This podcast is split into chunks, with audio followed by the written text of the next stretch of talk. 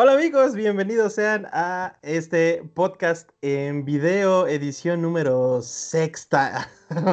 Este, como pueden ver, aquí no hay sorpresas y estamos eh, presentes el señor Mario Yanami y su servilleta. Señor Mario Yanami, ¿cómo estás? Muy bien, muy emocionado de estar contigo esta semana para un podcast random en video de la regla 34, así improvisado como nos encanta hacerlo, pero con mucho amor con eh, mucho respeto y cariño hacia nuestros fans que están cada semana esperando un podcast nuevo. Exactamente amigos, eh, antes que nada también les este, agradecemos por darle la, continuidad que, ha tenido este podcast.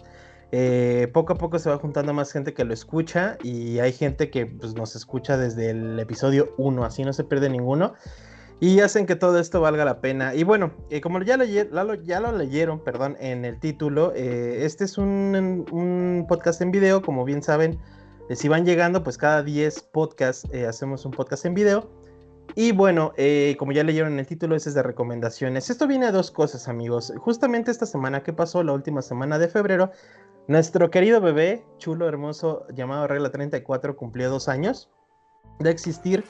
Eh, y, si ustedes llegaron después del episodio por ahí del 20 para arriba, pues ya se perdieron estos primeros episodios que échense un, clavado a ellos. Hacíamos recomendaciones, recomendaciones fuera de eh, videojuegos, amigos. Y pues este no va a ser eh, la excepción.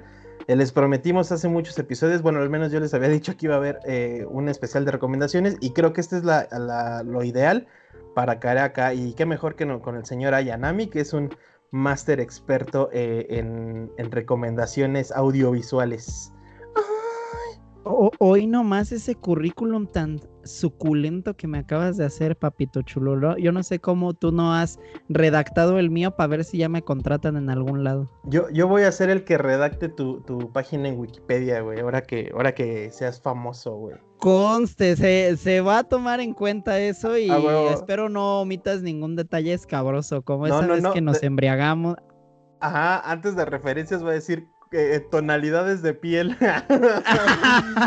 y, los pantones que cubren tu hermosísimo cuerpo, güey. Este, papi, pues mira, vamos a empezar entonces con estas recomendaciones. Reitero, para la gente que, no, que no conocía este desmadre, pues hacíamos recomendaciones de literatura, de cine, de eh, series, televisión, bla, bla, bla, bla. Entonces, este, te cedo la palabra, papi. Vamos a empezar con la recomendación que le puedes dar a la gente eh, musical. Eh, ¿Qué les puedes decir a la gente? ¿Qué has escuchado últimamente? ¿Qué puedes eh, platicarle a los amigos que escuchen en su Spotify o en su Ares, güey? Eh, en su Limeware. Pues de hecho, más que darles una recomendación musical, los siguientes cinco minutos quiero cantarles la siguiente pieza. Espero sea de su agrado y que les llegue al corazón. Ok, no, no, no es cierto. Por favor, güey. Porque luego me reclaman ahí cuando son los este en vivo de que, de que no les gusta mi canto, así que pues se friegan. Entonces, no, eh, he estado escuchando varias cosas en realidad, pero me voy a enfocar a un disco em, accesible de alguna forma u otra de un género que en ocasiones pues no atrae como a mucha banda, pero creo yo que a muchos les podría gustar. Eh, es de una banda sueca que se llama Soen. El disco se llama Imperial. Ellos tocan una especie de rock progresivo. Pero yo sé que varios van a decir, oh, rock progresivo, rolas de 12 minutos, no mames, qué hueva, güey. Pero no, en realidad son canciones que de repente meten como una onda un tanto alternativona, eh, más ligera, con muy buenas letras y tienen varios eh, videoclips muy joyita que yo les recomiendo, sobre todo el de uno de sus sencillos que se llama Antagonist. Eh, me, me, encantó muchísimo, es una gran, gran canción y si les gusta, pues estas ondas de repente medio medio antañas tipo King Crimson, tipo Rush. Yo creo que Soen les podría gustar bastante. insisto, el disco se llama Imperial. No recuerdo si es el sexto o el séptimo que ellos lanzan, pero sí es, a, mi parecer, el más accesible que han sacado en su discografía y es uno que he estado escuchando bastante últimamente. Excelente, papi. Y, lo podemos encontrar en plataformas sin problema alguno. En todos lados. Yo sé que fue medio snob la recomendación, pero está en todos lados. No, no, no, ya, ya, ya tendremos una conversación seria usted y yo de unas, este, de unos comentarios medio true que me hizo al inicio de esta semana, pero, pero bueno. Ah, perro, ya esos reclamos, este, palavadero, ¿eh? Oiga, pa, y lo he visto muy emocionado. Eh, ¿Va a salir algo nuevo de la diosa, de su diosa? Mírenlo, mírenlo, la emoción. Vámonos. saco mi Funko no oficial de la diosa.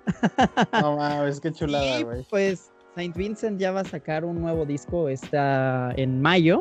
No recuerdo ahorita exactamente el día, pero ya eh, la semana pasada lanzó su primer sencillo que se llamó Pay Your Way in Pain.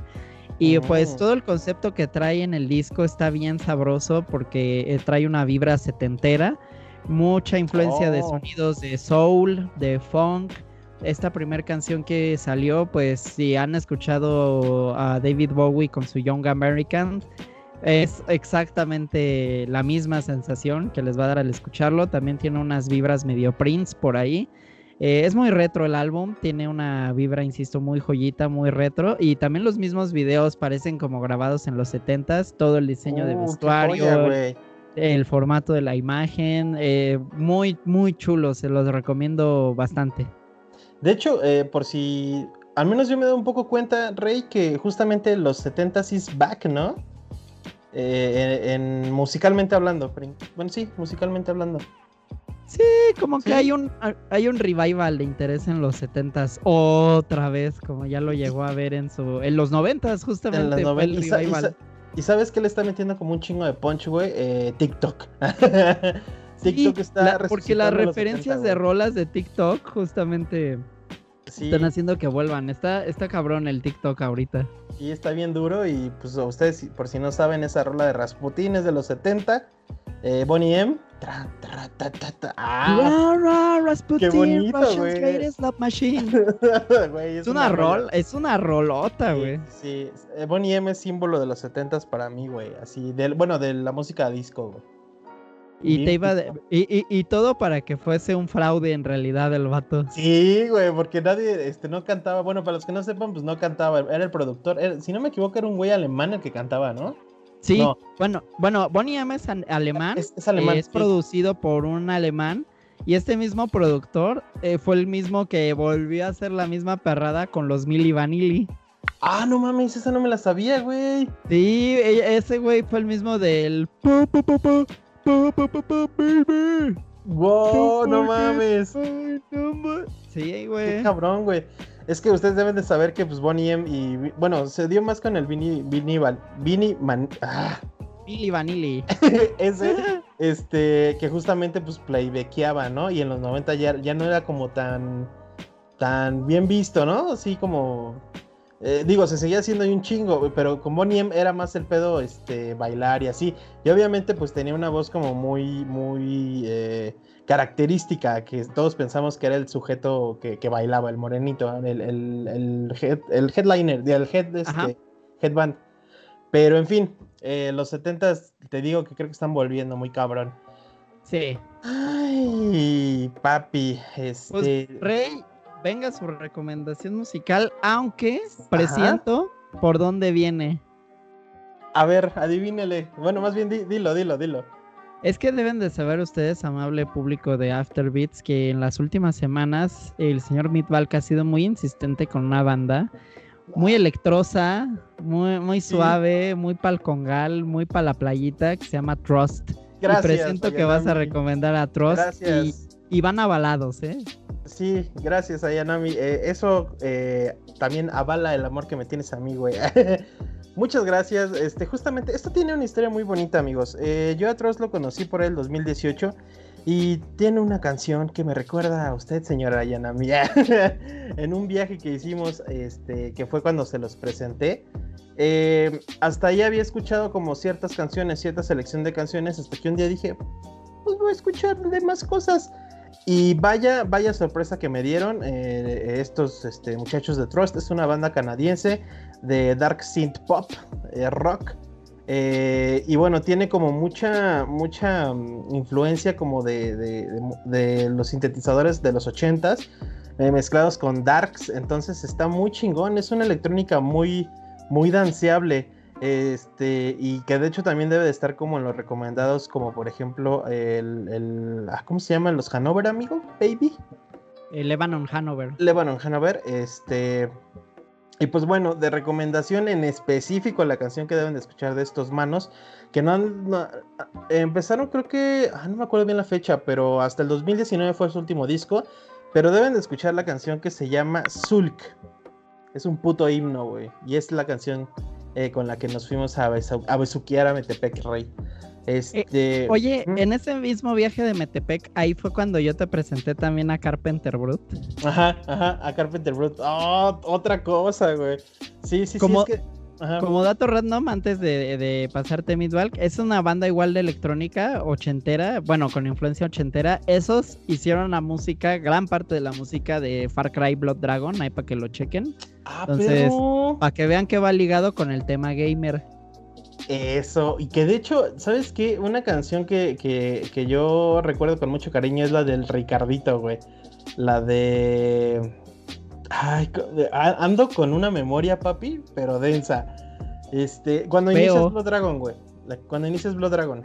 Ah, no me acuerdo, güey. Lo jugué hace años. Ah, ahorita les voy a decir, chingo su madre. Este, pero sí, sí, en sí, pues quédense con, con, con esa de. Con esa de Trust. Eh, si lo pueden buscar en Spotify, ven que le da ansiedad el pinche buscador y tienen que ponerlo exacto.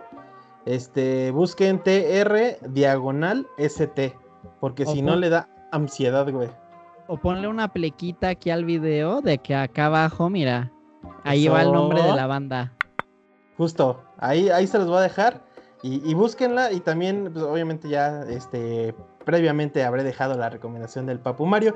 No ponemos rolas porque justamente como es una edición en video, eh, al YouTube también le da ansiedad, este, pues que eso de la música y que, que quieres ganar dinero con música de otros. No, nos tumba el FBI si se nos ocurre poner un video de ellos. Güey, Ay, verga, güey. Eh, ya lo decía yo en tu programa, vean, este, Polvo Rock, los viernes. Eh, el, cinechota, ya lo decía en tu programa, güey, estamos en un grado en donde tenemos que tararear y, hacer con Lego las ilustraciones porque de plano está bien horrible, güey, este pedo, güey.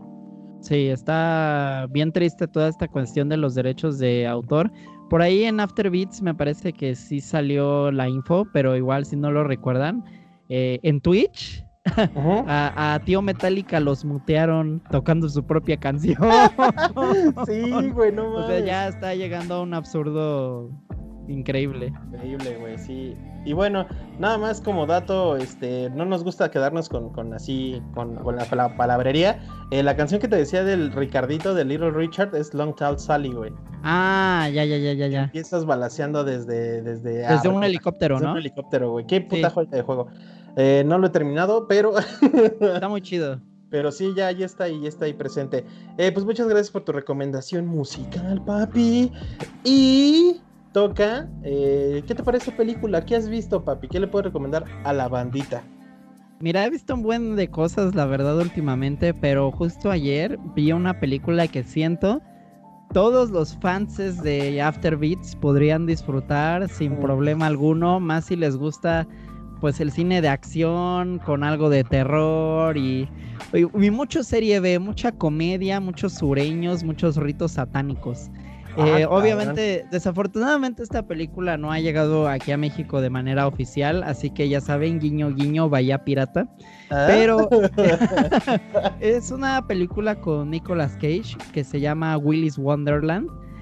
Mamá, es, increíble, es muy, muy divertido. Hagan de cuenta, eh, Nicolas Cage es un vato así, un cabronazo, el, tipo duro así que lo ves y te intimida y se suelta los putazos, ¿no? Ajá. Eh, él cae en una trampa que, en la carretera que le pincha el neumático afuera de un pueblo donde hay un restaurante eh, que era como una pizzería infantil que se llama Willy's Wonderland.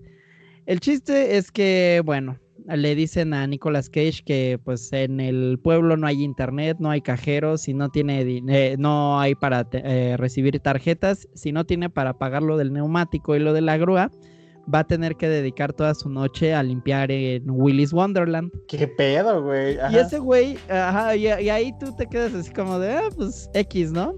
Pero ya llega, eh, bueno, una cosa, Nicolas Cage no habla nunca en la película. Nunca. Oh, O sea, todo es ajá, así con sus miradas de. ajá. Y así bien, bien al güey, bien, Sí, bien sí, chido. Y ya llega Willis Wonderland y bueno, ahí en el centro del restaurante hay un grupo de animatrónicos. Ahí es donde entra la parte bien Five Nights at Freddy's, porque es como de animatrónicos la onda. Y bueno, obviamente pues estos cobran vida, se mueven y toda la onda y pues quieren intentar matarlo a, a Nicolas Cage. Y entonces es ver, la película es cómo sobrevive a, a toda la noche y mientras sigue limpiando el restaurante porque él sí quiere este, saldar la deuda de su carro. Está bien, bien divertida y O hay, sea- mucha hay mucha sangre y la música está bien buena y así. ¿El giro de esta película es comedia, güey? Por favor, dime que sí. Eh, Comedia negra, pero sí hay, hay como unas cosas medio de terror ahí- por ahí. Ya no les voy a contar más porque les Ajá. spoilearía. Y, y es- y es que está muy divertido también ese giro que le dan al terror. Está muy jocoso, así como de, ah, no ma". Y, le- y te digo, es Nicolas Cage partiéndose la madre con animatrónicos. Está muy divertido, güey. Qué joya, güey. este, pues sí, la fórmula completa de Five Nights at Freddy's, ¿no? Eh, definitivamente. Nada más que Muy con bien. putazos. Se llama Willis Wonderland. Ahí para que la busquen con su corsario favorito. Qué rico. Entonces nos dices que no la podemos encontrar ahí en, en los de streaming básicos. No, los legales sea, está güey. todavía. Diablos. Este, papi, eh, si a usted le parece muy bien, ¿puedo dar mi recomendación? No, de hecho, fíjate que ya me toca mi pastilla. Ya creo Ah, que ya vamos a tener que cortar el podcast. Gracias a todo. No, ya. Viejo cula, ahorita lo edito. Pues muchas gracias. Eh, yo me voy a ir con una cosa que en realidad no esperaba que me gustara tanto. Había escuchado muy buenas recomendaciones. Es este una película basada en un libro. Usted no se imaginaría que, que yo le estuviera hablando hoy de esa, de esa película, papi. Es una película del 2012 eh, protagonizada por eh, Ezra Miller, por eh, Emma Watson y ya, ya, ah, ya, sé cuál no. es, eh, ya, ya. Exactamente, se llama Las ventajas de ser invisible. Eh, no es una gran película a niveles como de, güey, me dejó un, un pinche así feeling muy cabrón. Este, sin embargo, me parece que, que la lleva muy chido, o sea, va, va muy bien elaborada. Eh, para los que no sepan, pues va de la historia de un chavito que ah, recientemente tiene eh, un- un- un- una situación de duelo por la pérdida de un amigo. Y pues le está costando como mucho trabajo adaptarse a, a recién entra a la preparatoria. Pues ustedes saben que los gringos eh, para eso pues, son como súper súper importante, ¿no? Aquí le llamamos este vergazos, de allá vino el bullying. o sea, aquí entramos a la prepa y, a los putazos, ¿no? Pero pues allá sí es súper importante el que van a decir de mí y el quien su, su pinche madre, y que te agarran de barco y su puta madre. Total, eh, debo de destacar muchísimo la actuación de Ezra Miller porque no he tenido la oportunidad de verlo como en un abanico más grande. Eh, mis referencias son eh, Los Animales Fantásticos y las películas de DC. Para los que no lo ubiquen es Flash. No, es el que también era el de Tenemos que hablar de Kevin. Ah, sí, seguro, seguro, pero esa la tengo en lista, papi, no la he visto. Espérate, que ahí Bueno, sale. hay una, otra recomendación bonus ahí. Exacto, que sale con la diosa. Este... Y la Sinton. Exactamente. Eh, güey, el Titus y su camioneta. Ahorita les hablamos de eso, eh, amigos. Pero bueno, tienen que verla. eh, les digo, destaco la participación de Leora Miller. eh, la participación de Emma Watson es participación, no es mala ni buena. Y eh, el protagonista se sabe manejar. eh, me gusta justamente que el guion no le permite al protagonista ser como el. Ay, así como lindo todo el puto Sí. tiempo. Se permite como acá y allá. Eh, por ahí este, me dijeron que también el, el tema de la película es que incluso está un poquito mejor que el libro. No me consta. No es un libro que vaya a leer. Me quedo con la película. Esa es mi recomendación, chiquitines. Y como así, así, así de recomendación breve, eh, vean Soul, la de nueva de Pixar. Chulada. Miren, avalada por el Mario. Sello de Mario. Para mí es la segunda mejor película de Pixar. Así se los digo De- con todas de, las de la ley. después de aviones, dice. Después de, no, Aviones es una obra maestra. Me duele no poner Cars 2 eh, como al nivel. Pero si aviones, nada. Ok, ya, ya basta, güey. ¿Cuál dijo que era su película favorita de Pixar, papi? Wally. Ah, Wally, Wally. Sí, gran, gran movie. Para mí ya Soul quedó en primer lugar y en segundo Coco. Coco es una explosión de colores. Eh, aunque a usted le parezca culerísima, papi. no, culerísima no, solo es como... Uh, ¿Qué? Uh. es que, ¿sabes qué me pasó con Coco? Que me arruinó la sorpresa a la media hora, güey. Ok, ¿qué, qué esperaba, papu?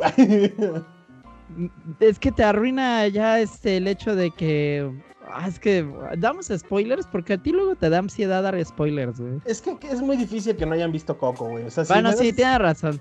Yo tardé, ah.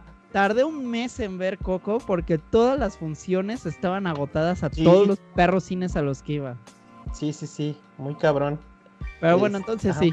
Creo que la idea, este, e, es que sí es bien triste porque cuando ves que llegan a, esta especie de Catepec y el vato, el, flaquillo ahí, este, se pone a tocar la guitarra, ahí dices, ah, este güey es el papá, ya, no hay otra. Sí. sí, ya, no, o sea, ya arruinaron todo el chiste, ya... Y, y, no es como que me haya sentido como tan emocionado en ese punto todavía como para ver qué iba a pasar más adelante. Ah, o sea, es que, es que ese es el dilema. Usted se, enganchó como al lado de la historia. Sí, ahí lo comprendo completamente. Pero justo cuando llegan como esta parte del otro mundo, eh, es fantástico, güey. La, la cantidad ah, de colores, este. Y aparte, valoro mucho Coco porque eh, resalta lo que en su momento hizo la película de 007, carnal, de hacer un festival de Día de Muertos. Eh, Coco, Coco le enseñó lo que los maestros no pudieron, güey. o sea, a enseñar a los niños de que sí deben de respetar la tradición mexa de poner ofrenda y foto, güey, para que, que pues, güey, perdure este pedo. Eso es lo que valoro mucho. Que, no, eh, que no eh. maltrataron la cultura mexicana, güey. No, en eso yo estoy de, totalmente de acuerdo. Creo que a nivel visual es impresionante. Sí tiene una dirección de arte muy padre. Como dato random, ya saben que acá nos encanta. Yo tuve la oportunidad de hacerle unas preguntas al director de Coco, este Lee Unkrich, hace unos años. Y justo él mencionaba que la película tenía todo ese visual tan mexicano. Eh, una dirección de arte obviamente muy, muy, muy nuestra, que fue muy difícil que en Estados Unidos la vieran. Que en Estados oh. Unidos, la verdad, sí no le estaba yendo a nada, nada, nada bien a comparación de con nosotros o en todo, en todo el mundo, menos en Estados Unidos, ¿no? Y, creo que eso habla muy bien del trabajo de investigación que hicieron los productores de la película para poder plasmar ese espíritu mexicano en, Coco. Eso está muy padre, definitivamente. según esto, cuatro años se aventaron eh, gente de Pixar en México, en Oaxaca en específico, para hacer todo este pedo de, de la cultura mexa, de la lebrige, de todo ese pedo. Y este, y pues, güey, siendo gringo, ¿cómo vas a ver una peli de, que va a ver el hijo del jardinero, güey? Exacto, güey. O sea, no, yo que voy a ver a la abuelita Coco, güey. Sí, güey. Ponme Toy Story 4. Ah, de las peores, ¿eh? De las peores. Yo ni la vi, ¿eh? Yo ni vi Toy Story 4. Ah, no, güey. Esa sí puede pasar de noche, güey. Si no la ves, puedes vivir bien, güey. Sí, me, contó una amiga de, ella, pero más bien me la contó toda y fue así como de neta, y para eso hacen otra película, qué hueva. Sí, exacto, exacto. Creo que ahí el guion falló completamente. No estamos hablando del nivel de animación, porque pues, obviamente es una de las mejores. Ah, no, ahí sí. A excepción de Soul, güey. no mames Soul, güey. La música. no, y es que aparte Soul no, qué, qué impresionante, qué nivel de cómo ha avanzado la tecnología para la animación. Y lo digo mucho también por el juego de iluminación que hacen. Ustedes fíjense en las sombras, en los desenfoques, en los contraluces que hay en la película. No, son, son muy buenos. Te hacen como apreciar todavía más la, la imagen y el trabajo que hacen en Pixar. Muy cabrón. Y el mensaje está increíble. Eh, no les vamos a decir obviamente cuál. Eh, Papu, muchas gracias. Miren, ya hicimos un, pequeño eh, en breve de Pixar. si gustan ustedes, pueden decirnos después, hagan un especial de Pixar. Y pues ya. ¿Estaría? Mm, así estaría, ¿eh? Ay, así salen nuestros podcasts, amigos, de, cosas así. Es más, que el resto del podcast sea de Pixar. De su madre, deja, ¿dónde mi Woody? Ah, mi Woody. Mi Woody. Este, pues papi, vámonos con la tercera parte de este eh, especial de recomendaciones. Eh, las series. Las series. Papi, ¿usted qué ha visto? ¿Qué ha visto que le recomiende a la gente últimamente? Miren, si son seguidores de este bello programa, sabrán que la verdad no veo muchas series, no, nunca me doy como tanto el tiempo, pero últimamente sí he estado viendo la nueva de Matt Groening, bueno, ya no tan nueva, que se llama Desencanto, la cual pueden ustedes ver en Netflix. Y pues trata sobre las aventuras de esta princesa eh, llamada Beanie, que bueno, ella mm, sufre varias cosas, más que nada pues el fallecimiento de su madre. Y a la vez, pues, eh, conoce a dos amigos, ¿no? Un elfo, que es el más gracioso de toda la serie, que es un vato que igual nunca ha encajado bien en el mundo de los elfos. Y se decide aventurar fuera de este, y ahí, pues ahí, ahí es como conoce a la princesa. Y de Lucy, que es un demonio, el cual pues se, se vuelve como su maldición personal, por así decirlo, pero se, se termina volviendo una especie de vender para, para Vini. Entonces, mucho de la trama se desarrolla en las aventuras que pasan estos tres personajes. eh, más que nada porque el papá de ella, o sea, el rey de este reino que se llama Dreamland, está obsesionado con conseguir la vida eterna. Y él cree, por ejemplo, que con la sangre del elfo ya va este, a poder crear alguna poción mágica que se bebe y ya se va a poder volver inmortal. Y varias cosas por ahí, varios villanos que se vuelven un poco recurrentes. Y de repente al final de esta primera temporada, son tres hasta ahora, eh, ocurren varios giros que le dan mucho, mucha onda y mucha personalidad a, a la serie. Yo lo que le decía a Mitval que es vean los dos primeros episodios. Si de plano estos dos primeros no les convencen, pues ya no les sigan. Yo sí he escuchado de varias personas que nomás no le han gustado, otras a las que sí. Más que nada porque sí hay, hay un humor padre, pero de repente sí no conecta tan bien. Pero la onda del drama, de la familia y de las aventuras, eh, sobre todo porque tiene este mundo de fantasía y de repente lo mezclan con steampunk, entonces se ve medio moderno, está, está genial el diseño del mundo. Ok. Eh, véanlo, un, un poco les digo porque el primer capítulo honestamente sí es lento, porque sí es la presentación de los tres personajes tal cual. Ya el segundo es cuando vemos pues todo, todas sus borracheras y demás. Está muy divertida la serie. Perfecto, papi. Y este, esta es eh, producción original de Netflix, ¿cierto? Así es creada por Matt Groening de Los Simpson y Futurama. Para el tío Fisflis. Excelente, papi. Eh, pues mira, yo de las 8000 que tengo pendientes, voy a hablarles de la última que terminé porque no se me haría como válido eh, hablarles de algo que, digo, sin desacreditar que no hayan terminado. Pero la última que vi eh, es, eh, papi, usted me va a hacer segunda aquí, la señorita Kimmy Schmidt.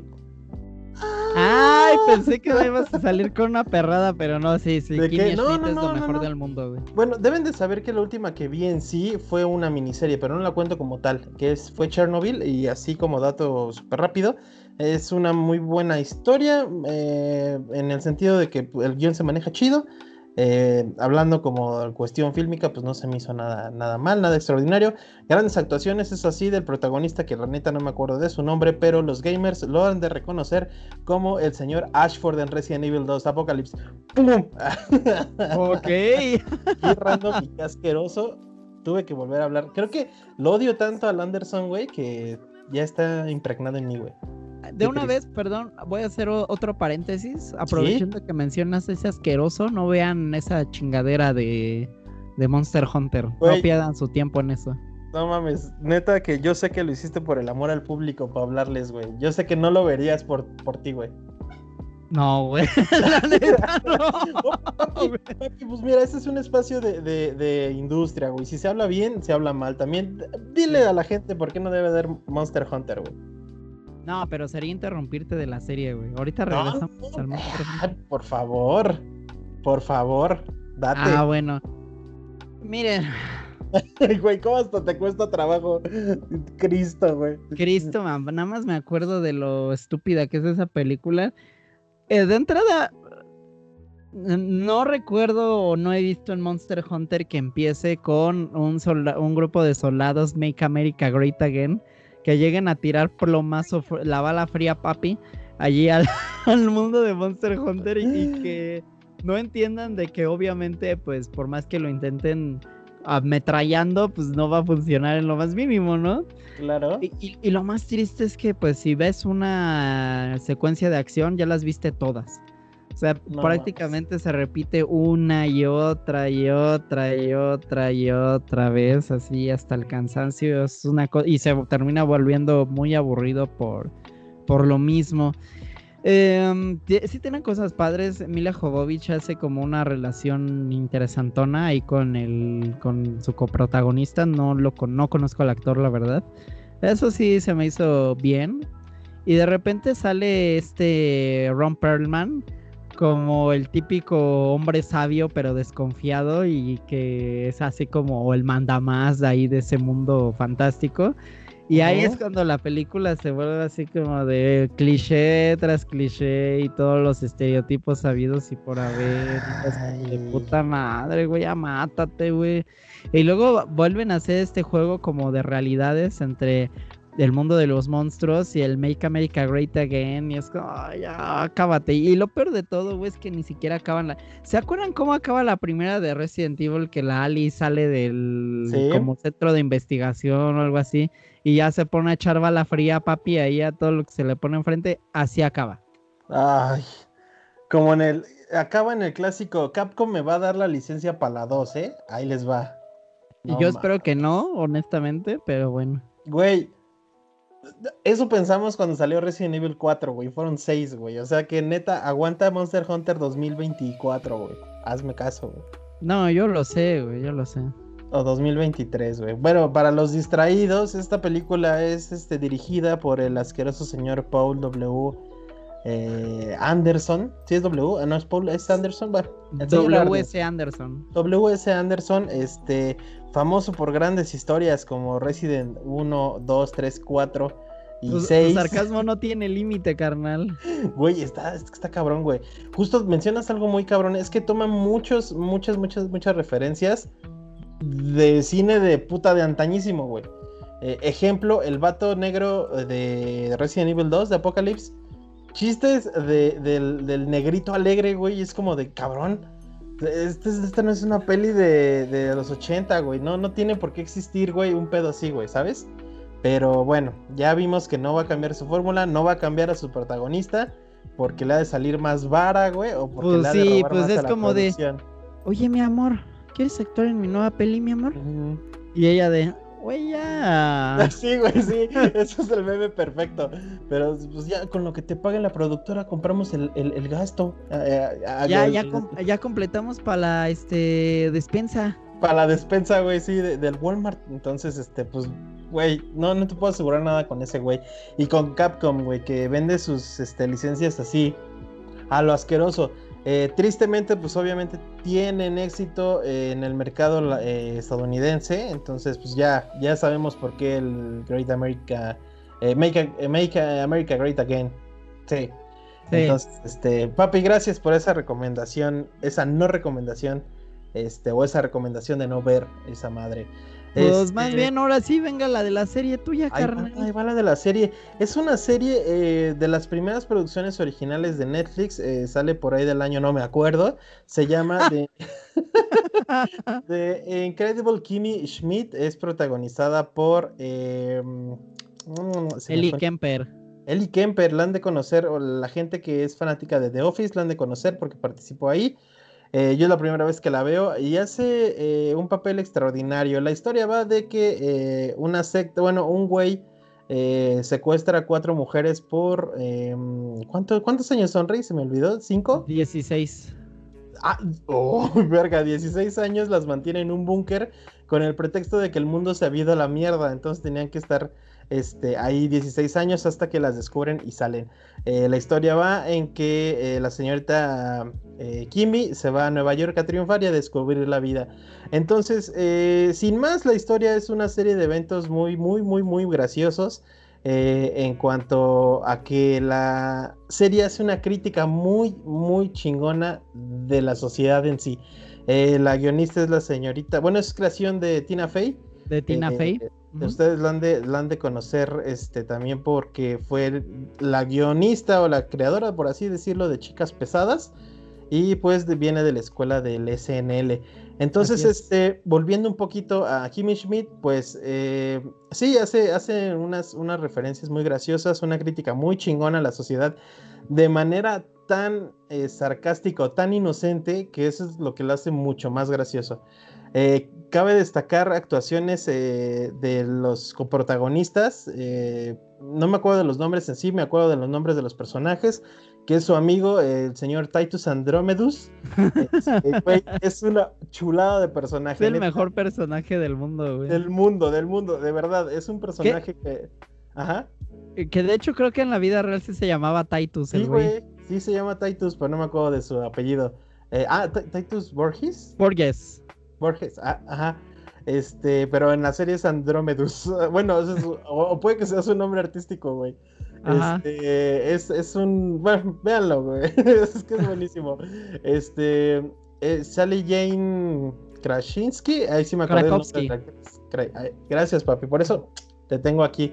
Este, como amiga de Kimmy Schmidt también. Y eh, la otra. Carol Kane. Exactamente. La han de conocer por.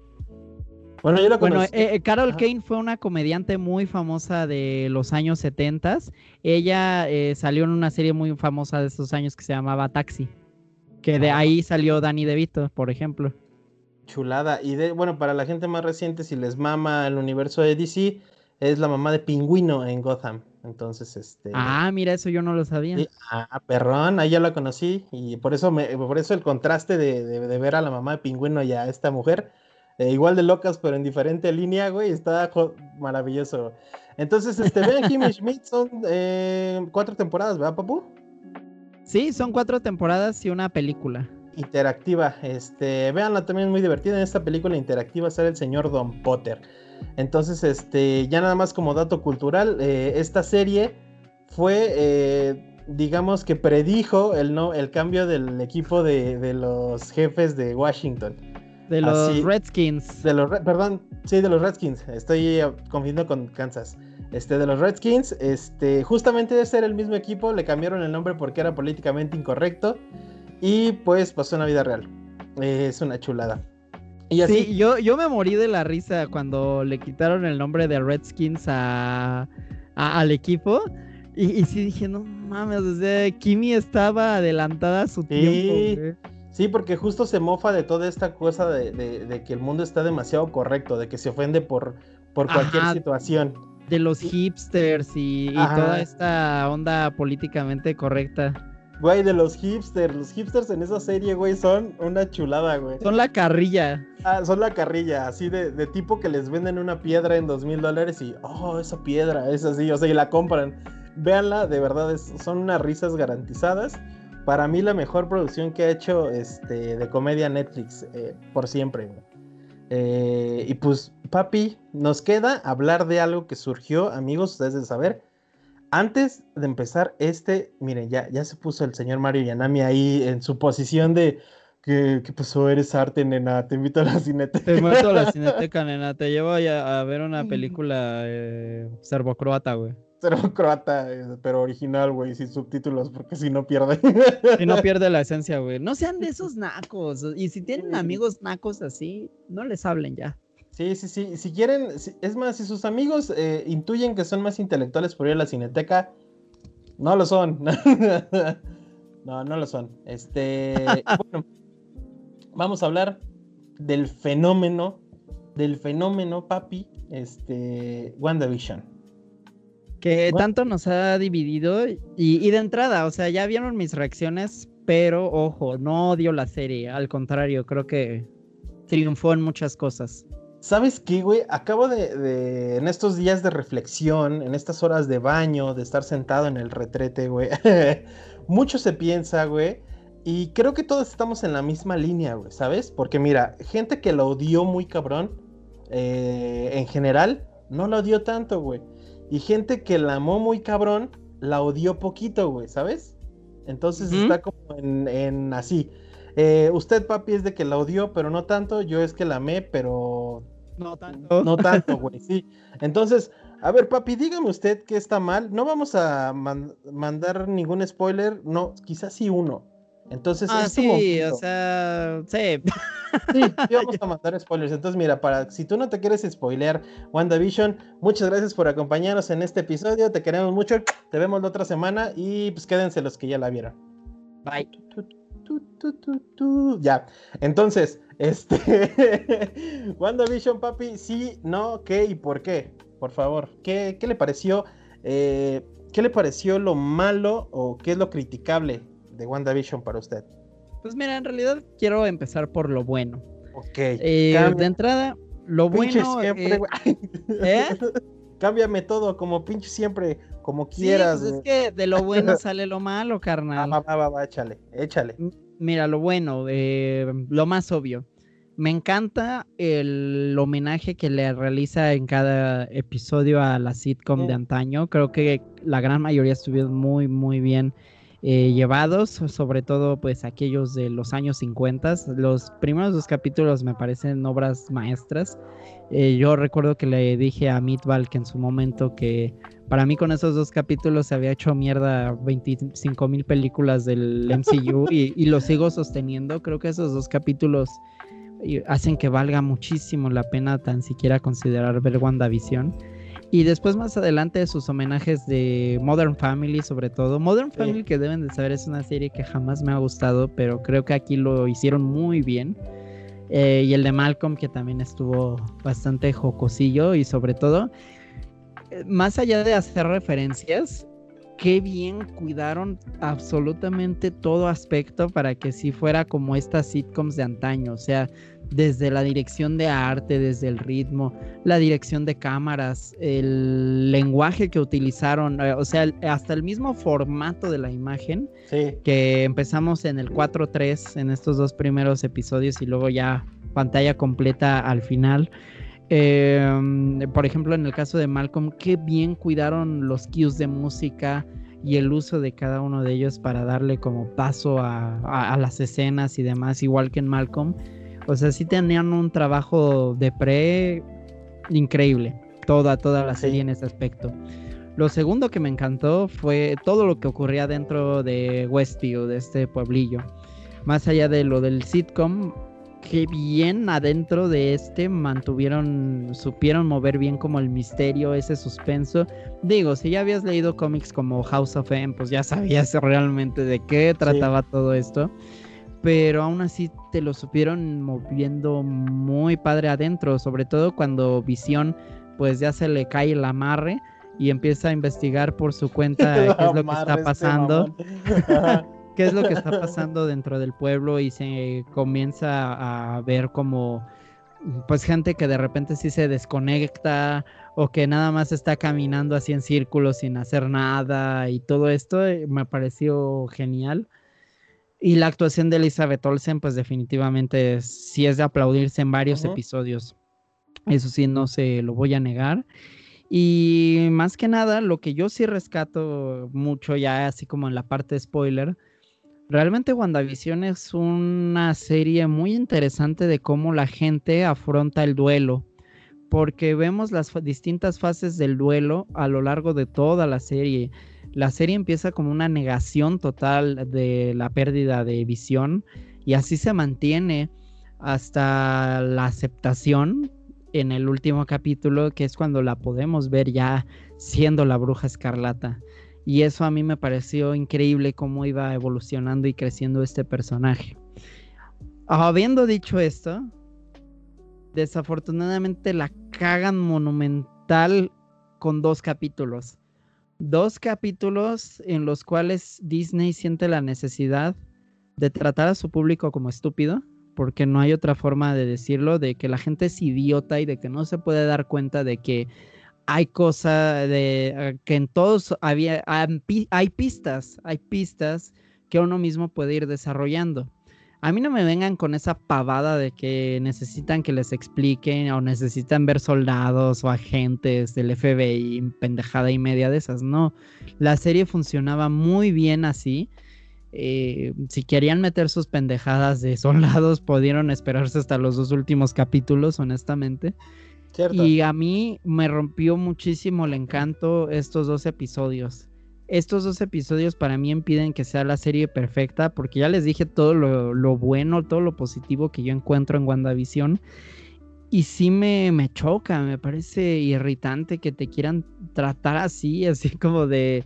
¿Tú qué vas a saber, chavaco, pendejo? Mira, mira, te voy a explicar y ahí te va tu, ahí te va tu cameo de, de esta chava de la Cat Dennings que se acuerdan que salían Thor, güey.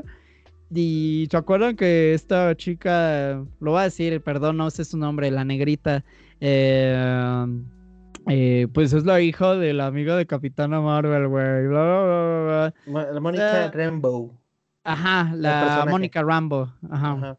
O sea, ay, e, esas cosas sí me terminaron por desagradar mucho de la, de la serie y para mí sí le quita mucho valor porque al menos al principio, me parecía que al fin Disney iba a ser algo distinto, algo, algo atrevido, como en su momento Fox siempre lo ha hecho, ¿no? Siempre lo hizo con los X-Men, que Logan pues es un western y Deadpool como lo manejan como una comedia negra, ¿no? De acción. Entonces, para mí sí es una decepción porque termina siendo lo mismo y a la larga pues da pie de que vamos a ver otras 20 películas exactamente iguales, como ya los habíamos visto en la primera fase, la primera parte del MCU. Por eso mismo me desencanto mucho. por otra parte, amo, amé el final, amé el final de cómo le pinta a dedo medio a todos los fans que esperaban así como cameos y demás. Que ahorita Midwalk va a ir a la defensa, lo sé, pero eh, me pareció genial, me pareció bien y como le decía a Midbalk, realmente no era una serie para de fanservice. Era una serie individual de la historia de dos personajes y ser complaciente con más cameos que al final de cuentas pues no son necesarios. E, es, más, así te lo digo todo. WandaVision hubiera sido muy, muy, muy mediocre si se hubiera tenido que basar en tener cameos. Así de como de, ah, no más, WandaVision, sí, la serie donde sale Doctor Strange al final. Ah, sí, la serie donde sale el Quicksilver y ya van a salir los X-Men. Ah, sí, la serie donde ya van a anunciar el ingreso de los Cuatro Fantásticos al MCU. No, o sea, creo que eso habría mermado aún más en, en lo que habían construido.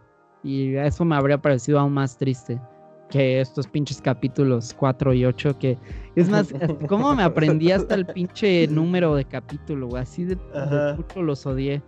Porque qué estúpido y de verdad, eh, perdónenme si se los digo con todo, con toda honestidad, pero no, eh, no se dejen tratar así. No, no se dejen tratar por los estudios de esta forma. Creo que todos tenemos la suficientemente inteligencia, o quiero asumirlo, de entender como la sutileza de lo que está pasando en imagen y en acción, que ya había pasado en estos primeros dos episodios, tres de, de WandaVision. Yo por eso digo, sí, vale, valió la pena verla, pero hasta ahí yo no la volvería a ver.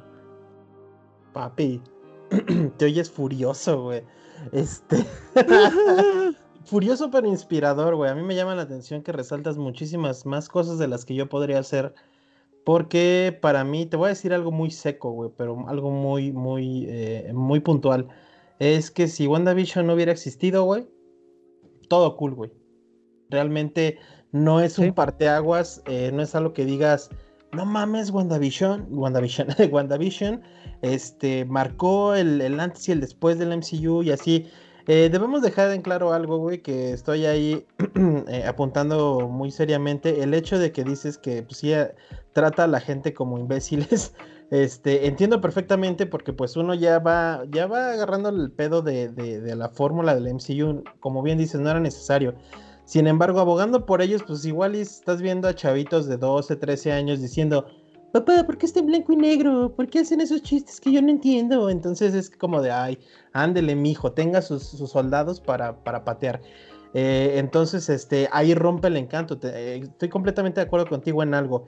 El, el tributo que le hacen a todas estas, a estas sitcoms de antaño es genial, güey. Es maravilloso, sacan risas, güey. Está muy bien hecho, eh, adaptado a un guion de una bruja y un este y un robot, güey, está increíble, güey. Me parece fantástico. Tristemente, el que menos me gustó fue el de Malcolm, güey. Creo que no estuvo como tan bien eh, aterrizado. Estuvo bien, pero no, no estuvo tan cool.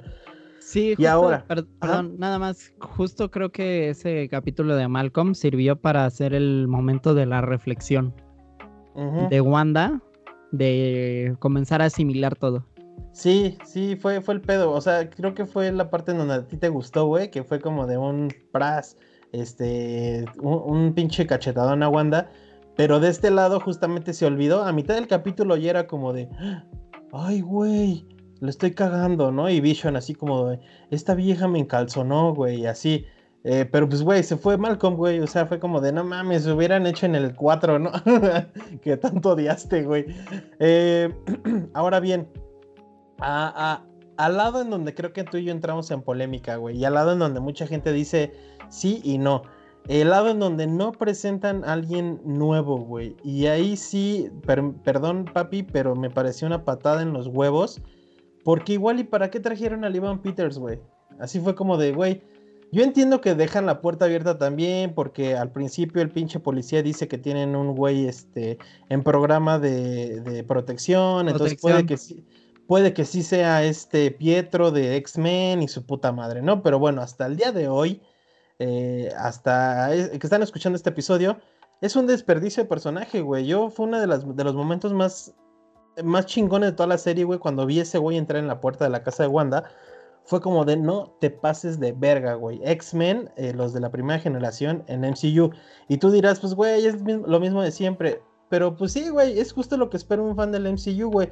Desde el primer, desde la primera película, güey, cuando en Iron Man ves que llega este, al final en postcréditos el, el, el Nick Fury, es como de, oh, esto va serio, güey. Bueno, desde Hulk también. Entonces, eh, desde ahí es como que ya esperas que algo te conecte, güey. O sea, yo sí esperaba al final eh, un Doctor Strange, eh, Spider-Man, no, güey. Incluso hasta me hice chaquetas mentales de esperar a ver a este a Magneto, güey. Dije, no mames, si yo veo a Magneto me encuero, güey. Me echo este Nutella, güey, así bien cabrón. Y, y, confeti, güey. Esa es, yo fui el fan, güey, que sí se hizo unas chaquetas increíbles, güey, con ese desmadre. ¿Y por qué? Porque así nos han tratado, porque eso es lo que queremos, güey. O sea, al final, también lo voy a hacer, voy a hacer la comparativa con The Mandalorian, güey. Eh, spoiler de Mandalorian, por si no lo han visto. Regresen. Me desconecte, dices. Regresen. ay, ¿no lo has visto, güey? No, pero échatelo, güey. Bueno, eh, pero al final. Solo Judas temió, güey, dátelo. Órale, órale. Bueno, al final que sale. Es más, no lo voy a spoilear, güey. Nada más voy a spoilear una parte. Eh, sale un personaje icónico. Ah, ya, ya sé quién. Sí, ese sí es un pinche que dices, wow, cabrón. Y sin embargo, no le quita nada a la serie, güey. Justo lo que tú decías de que es la serie donde sale, no, güey. Creo que eh, el, pinche Yoda bebé, güey, y el Mandaloriano se ganaron la serie, güey, tienen su lugar. Así mismo como Wanda, ahí apoyo lo que dices, Wanda tiene un desarrollo de personaje chulo, güey, que todos los personajes deberían de tener en el MCU, no como la Capitana Marvel que de repente, este, eh, chispas y ah, como Mónica, también eso me pareció como de, neta, güey, cruzaste una pared y ya eres Supongo que fue el detonante porque su pinche madre ya de tener algo la Carol Rambers ahí. Bueno, general, este WandaVision es para verse, coincido contigo, Papu, no más de una vez, güey. Este, no más de una vez. Se queda en mi memoria como, como esta parte de los primeros dos episodios, güey, que me parecen geniales, güey. Así geniales ver blanco y negro y estos chistes de, de referencias de, de, comicidad de antaño, güey. Es como de wow, güey. Qué bonito, qué bonito. Y ya, güey. Entonces, este, pues, amigos, prepárense porque viene el bombardeo de series de Disney. Cada viernes van a ser de, series de Disney. Y pues mira, yo tenía grandes esperanzas sobre WandaVision. No me vuelvo a hacer esas chaquetas, no me vuelvo a emocionar. Eh, viene este viernes, eh, cuando están viendo este episodio, este viernes se estrena Falcon and the eh, Winter Soldier. Hasta Esa ahí. ya ni la voy a ver. Yo la voy a ver porque no he faltado en nada de MCU, güey. He visto todo lo de MCU. Entonces, este, se va a ver. eh, y pues bueno, sigue Loki. Me, Loki me emociona un poquito Ah, sí. por, por la actuación del señor, este... Se me fue el nombre, güey. Ando, ando de, un- de una joya. Ay, este, ¿Cómo se llama el Loki, güey? Es Tom Whittleston. Tom no, Hiddleston. Tom Hiddleston. Hiddleston. Tom Hiddleston. Entonces, este, Loki tengo más esperanza. Y pues ya, güey. Ya. eh, hasta la idea de estar viendo MCU cada mes, güey. Cada mes. Ah, por eso bebo, amigos, vodka. Este.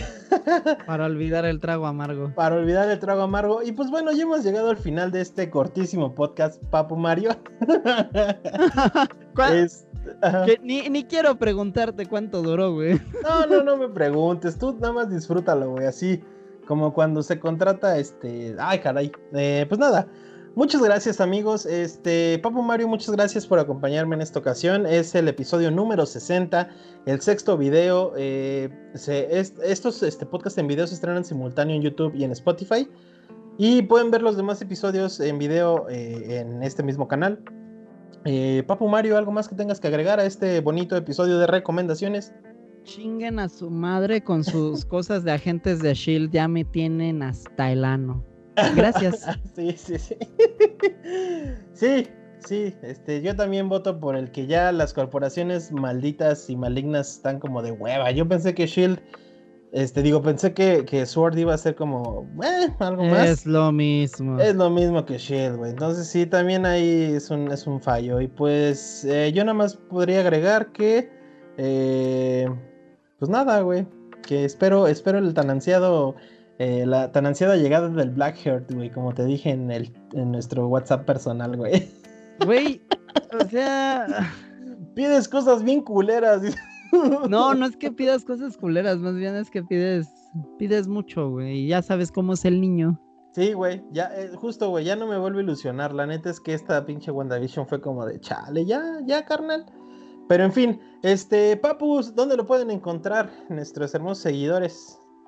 Pueden encontrar en Instagram como Mario Ayanami, en Twitter como Mario Sala 17, Sala con Z, y en Xbox eh, como Sally Ayanami 17. Uh, rico. Eh, a mí me encuentran como arroba Meatbalk eh, en cualquier consola. Me encuentran en diagonal Meatbalk en Twitch. Estamos empezando la aventura. Bueno, ya ni empezando, ya llevamos dos meses. Eh, martes y viernes. Y bueno, al Padre Santo lo pueden encontrar como arroba Afterbeats. Eh, en Facebook, Twitter, Spotify, mm, Instagram. ¿Qué más, Papu? YouTube. YouTube y Spotify y ya. en sus corazones. Eh, muchas aquí. gracias por estar con nosotros eh, en este especial de recomendaciones. Es un podcast en video. Estén atentos a los podcast live, que ese es un formato completamente diferente. Este, y pues nada, nos vemos hasta el, nos vemos hasta el 70 o en los lives y nos escuchamos en el próximo episodio 61. Eh, cuídense, cuídate, Papu Mario Ayanami, eres un papazo. Te quiero. TTQM. Aquí, mira. aquí, aquí mero, cerca del corazón. Cuídense, Ah. amigos. Bye. Bye.